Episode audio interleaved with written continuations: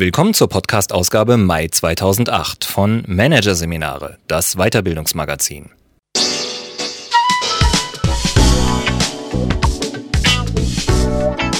Dieser Podcast wird Ihnen präsentiert von Voiceletter, dem Spezialisten für Competitive Communications. Voiceletter bietet Ihnen Beratung, Konzepte und Businesspläne für den Einsatz von Audio und Video in der Unternehmenskommunikation. www.voiceletter.de Am Ende dieser Ausgabe hören Sie noch ein paar kurze Hinweise auf weitere Artikel aus dem aktuellen Heft. Doch zunächst Umgang mit Misserfolgen. Gescheiter scheitern. Von Petra Walter. gekündigt, Insolvenz angemeldet, Praktikum statt feste Anstellung. In der heutigen Arbeitswelt gehören Niederlagen zum Alltag. Dennoch haftet dem Scheitern ausschließlich Negatives an. Höchste Zeit umzudenken. Managerseminare zeigt, wie Sie Misserfolge neu bewerten lernen und Scheitern als Chance begreifen. Hier ein Kurzüberblick des Artikels. Scheitern im Widerspruch. Warum es heute fast unumgänglich ist, Schiffbruch zu erleiden, Scheitern als Normalität aber nicht anerkannt ist. Wie der Tod inmitten des Lebens. Wie Gescheiterte ihre Niederlage erleben. Von der Akzeptanz des Schiffbruchs bis zur Kurskorrektur. Was Kluges von schlechtem Scheitern unterscheidet. Die Dialektik von Scheitern und Erfolg. Warum das Scheitern beim Erfolg und der Erfolg beim Scheitern jeweils mitbedacht werden muss. Und Scheitern als Chance. Was an dem Ausspruch dran ist und warum er auch zur Gefahr werden kann. Wenn Anne Coag ihre Visitenkarte zückt, erntet sie nicht selten irritierte Blicke. Anne Coag, Pleitier, steht da nämlich auf dem Kärtchen geschrieben. Die Engländerin geht bewusst konfrontativ damit um, dass sie vor gut fünf Jahren gescheitert ist und ihre Firma Trust in Business an die Wand gefahren hat. Denn nicht nur die Insolvenz ihres Unternehmens und die Tatsache, dass alles weg war, hat sie stark erschüttert. Haus, Auto und die komplette Altersvorsorge. Schockiert war sie auch über die Art und Weise, wie in Deutschland mit dem Thema Scheitern umgegangen wird. Ich hätte niemals damit gerechnet, dass eine unternehmerische Pleite das völlige Aus bedeutet, sagt die alleinerziehende Mutter von zwei Kindern, die nunmehr seit 23 Jahren in Deutschland zu Hause ist. Meine Konten wurden gesperrt, ich war viereinhalb Monate komplett ohne Geld, führt sie aus. Hinzu kamen die gesellschaftlichen Reaktionen. Betretene Gesichter, wenn sie öffentlich erzählte, dass sie insolvent sei, und Blicke, die sagten, oh je, die hat versagt. Schiffbruch zu erleiden wird hierzulande völlig tabuisiert. In England gilt das Motto, wenn es nicht zuerst gelingt, versuch es immer wieder. In Deutschland hingegen hat man das Gefühl, gar nicht scheitern zu dürfen, meint Coark. Die Konsequenz kennt die Engländerin. Die meisten Betroffenen schweigen über ihre Niederlagen und fühlen sich als Außenseiter. Bestärkt wurde Coark in ihrem Eindruck durch zahlreiche Briefe, die sie auf ihr Buch Insolvent und trotzdem erfolgreich erhielt. In Tagebuchform schildert sie darin, wie sie den Untergang ihres Unternehmens erlebte. Viele Menschen bedanken sich bei mir für die Lektüre. Es scheint, als hätte ihnen mein Outing völlig aus der Seele gesprochen, erzählt Coark. Für sie ein Zeichen fortzufahren mit der Enttabuisierung des Themas Scheitern, womit sie wiederum Erfolg hat.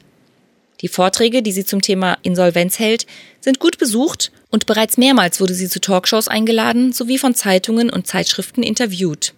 Das Thema Scheitern ist mittlerweile medial unheimlich präsent, hat Stefan Zahlmann beobachtet.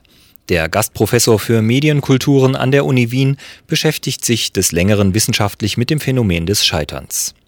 Insofern, so meint Zahlmann, könne auch nicht mehr wirklich von einem Tabu gesprochen werden. Und doch, als Normalität ist Scheitern längst nicht anerkannt, räumt der Wissenschaftler ein. Nach wie vor herrsche der Mythos vor, Erfolg zu haben sei der Normalzustand. Scheitern indes werde immer noch negativ bewertet. Zu scheitern ist in unserer heutigen Zeit normal geworden. Unsere Wahrnehmung des Phänomens ist es aber nicht, bringt es Ulrike Ley, Karriereberaterin und Coach mit Praxis in Berlin, auf den Punkt. Fakt sei, dass Qualifikation, Engagement und Erfolg eines Menschen sein Scheitern heutzutage nicht mehr verhindern könnten. Auch wenn man alles richtig macht, ist man vor Niederlagen nicht gefeit, sagt sie.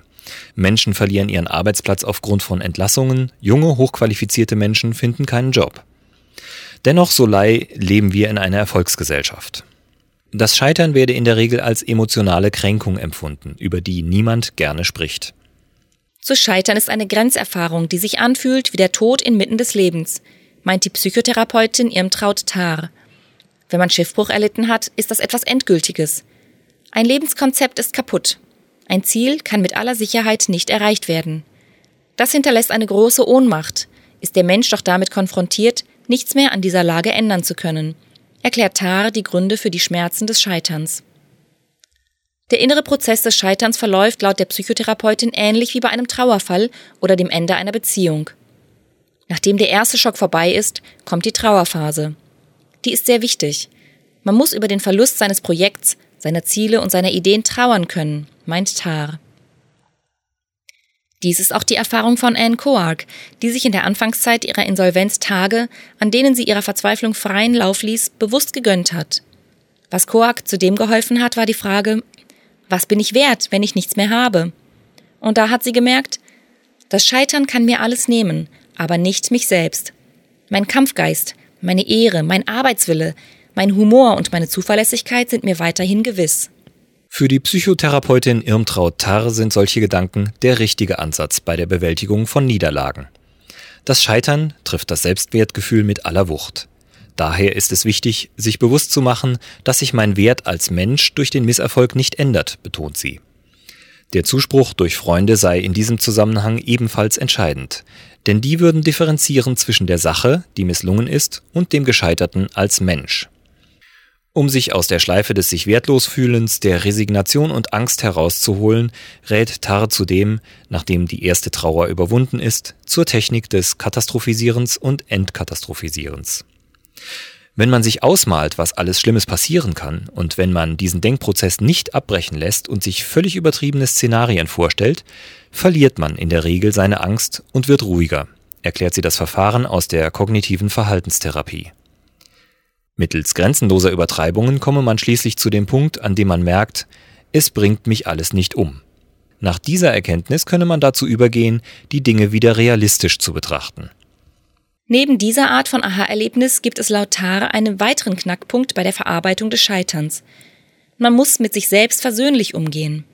Ganz wesentlich sei, dass man sich sein Scheitern verzeiht. Dem kann Pleitier N. Coac nur zustimmen. Aus eigener Erfahrung weiß sie, dass man von der Schuldfrage ablassen sollte. Denn die fresse zu viel Energie. Laut Coac gehe es auch gar nicht um die Frage der Schuld. Vielmehr sollte die Frage im Vordergrund stehen, was man aus dem Scheitern lernen und das nächste Mal besser machen kann. So gesehen kann Anne Coac stolz auf sich sein, denn sie ist klug gescheitert. Laut Experten die sich mit dem Thema Misserfolg auseinandergesetzt haben, kann man zwischen gutem und schlechtem Scheitern unterscheiden. Kennzeichen für gutes Scheitern laut Hans-Jürgen Stör, der vor vier Jahren in Rostock die Agentur für gescheites Scheitern gegründet hat. Der Gescheiterte nimmt die Niederlage für sein weiteres Handeln bewusst in sich auf und integriert sie in einen neuen Anfang. Gescheites Scheitern ist ein entwicklungsfähiges Scheitern. Das heißt, die Person ist offen für einen neuen Weg, so Stör, der mit seiner Agentur sowohl das Tabu um das Thema Scheitern brechen, als auch unmittelbar Betroffenen psychologische Hilfe bieten will. Die Bereitschaft, sein Ziel zu ändern und sich selbst neu zu definieren, haben die US-Psychologen Charles Carver und Michael F. Shire in ihren wissenschaftlichen Forschungen im Übrigen als eine wichtige menschliche Stärke erkannt. Die Voraussetzung hierfür? Man muss sein Scheitern akzeptieren, und das ursprüngliche Ziel loslassen. Viele Menschen halten laut Stör jedoch krampfhaft an einem Ziel fest, selbst dann, wenn sich die Pleite bereits deutlich abzeichnet. Diese Menschen wüssten in der Regel zwar um ihre Niederlage, wollten diese aber nicht wahrhaben. Mit einer Art Augen zu und durch Mentalität würden sie immer weiter in eine Sache investieren, die längst aussichtslos geworden ist. In der Regel gerät man mit einem solchen Verhalten in eine Sackgasse, in der es keine Möglichkeit mehr für eine Neuorientierung gibt, schildert Stör das Dilemma. In dem Sinne zeige sich schlechtes Scheitern darin, dass der irreversible Weg der Pleite nicht konstruktiv angenommen wird und damit das Weiterkommen in Richtung neue Ziele blockiert ist. Der Schiffbruch wird nicht als Herausforderung erkannt und die Chance des Lernens und des Erfahrungsgewinns für zukünftiges Verhalten geht verloren, so Stör. Scheiterexperte Stör unterscheidet aber nicht nur zwischen gutem und schlechtem Scheitern, sondern auch zwischen gutem und schlechtem Erfolg. Schlechter Erfolg zeigt sich unter anderem in Selbstgefälligkeit, Kurzfristigkeit, Begrenztheit und Übermut, meint er. Wäre der Erfolg auf solchen Dingen gegründet, sei es nur eine Frage der Zeit, bis man scheitert. Guter Erfolg wiederum baue nicht nur auf Kreativität, Kompetenz und Willensstärke. Man muss auch das Scheitern mitbedenken, es mental einplanen und im übergeordneten Erfolgsmanagement berücksichtigen, sagt Stör. So kann man präventiv vorgehen und zum Beispiel rechtzeitig aus einer Sache aussteigen, bevor sie zur großen Pleite wird. Als Beispiel für ein klassisches präventives Scheitern nennt er den Rücktritt des ehemaligen Arbeitsministers Franz Müntefering. Wäre Müntefering länger im Amt geblieben, hätte er ob der zusätzlichen Belastung durch die Krankheit seiner Frau früher oder später in seinem politischen Wirken versagt, meint der Scheiterexperte. So jedoch hatte er einen guten Abgang, da er rechtzeitig sein Amt niedergelegt habe. Die Gretchenfrage, die sich nun stellt, lautet, kann man lernen, klug zu scheitern? Die Schwierigkeit ist, dass Scheitern immer ein Prozess ist, meint Hans-Jürgen Stör. Den Punkt zu erkennen, wann man loslassen muss, sei nicht einfach. Verinnerlichen kann man seiner Meinung nach aber die Dialektik von Scheitern und Erfolg. Zu wissen also, dass Erfolg und Scheitern untrennbar miteinander verbunden sind. Wer den Erfolg sucht, muss auch das Scheitern einkalkulieren. Und wer gescheitert ist, trägt in sich den Keim des Erfolgs. Mit diesem Denkansatz sei man auf dem richtigen Weg. Menschen, die meinen, Misserfolge müssten auf jeden Fall vermieden werden, tun sich indes nach den Erkenntnissen von Charles S. Carver und Michael F. Scheier keinen Gefallen. Die beiden Psychologen haben herausgefunden, dass Schamgefühle, Passivität und Depressionen häufig die Folge sind. In der Regel können Niederlagen ohnehin nicht vermieden werden. Scheitern kann man nicht steuern, es widerfährt dem Menschen. So die Psychotherapeutin Irmtraut Tarr. Laut ihrer Überzeugung kann man aber lernen, zu reflektieren und so zu mehr Selbsterkenntnis zu gelangen. Insofern ist das Scheitern auch eine Chance. Eine Chance, die Niederlage zu einer Erfahrung werden zu lassen, die einen weiterbringt und reifen lässt. Genau das heben auch Carver und Shire in der Zusammenfassung ihrer Forschungsergebnisse hervor. Demnach profitieren Menschen von traumatischen Erfahrungen, da sie durch das Geschehene neue Fähigkeiten erwerben, die dabei helfen, sich selbst besser zu steuern sowie mit Unbekanntem flexibler umzugehen. Der Gescheiterte hat die Chance, etwas Neues auszuprobieren, was eventuell viel besser seiner Persönlichkeit entspricht als das ursprüngliche Vorhaben. Den psychologischen Erkenntnissen zum Trotz sollte das positive Umdeuten von Misserfolgserlebnissen jedoch nicht überstrapaziert werden.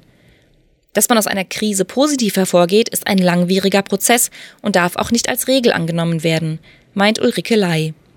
Problematisch findet die Karriereberaterin zudem, dass Aussprüche wie Scheitern als Chance oder durch Krisen wächst man allzu leicht zu Beschwörungsformeln verkommen.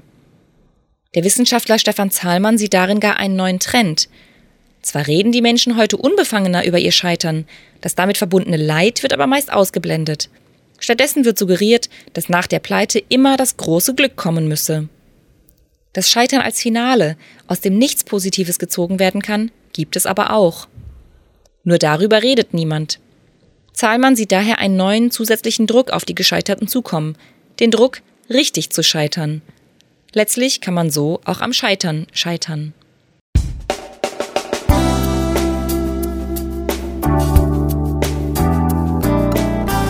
Sie hörten den Artikel Umgang mit Misserfolgen. Gescheiter scheitern von Petra Walter aus der Ausgabe Mai 2008 von Managerseminare, präsentiert von voiceletter.de. Weitere Themen der gedruckten Ausgabe sind Kreativitätstreiber Langeweile Managementberater Fritz B. Simon über den Sinn des Nichtstuns. Virtuelle Plauderplattformen, wie Firmen mit sozialen Netzwerken wie Xing und Co. umgehen. Und volle Töpfe für schlaue Köpfe, Programme zur Förderung der eigenen Weiterbildung. Weitere interessante Inhalte finden Sie auf dem neu gestalteten Internetauftritt unter www.managerseminare.de.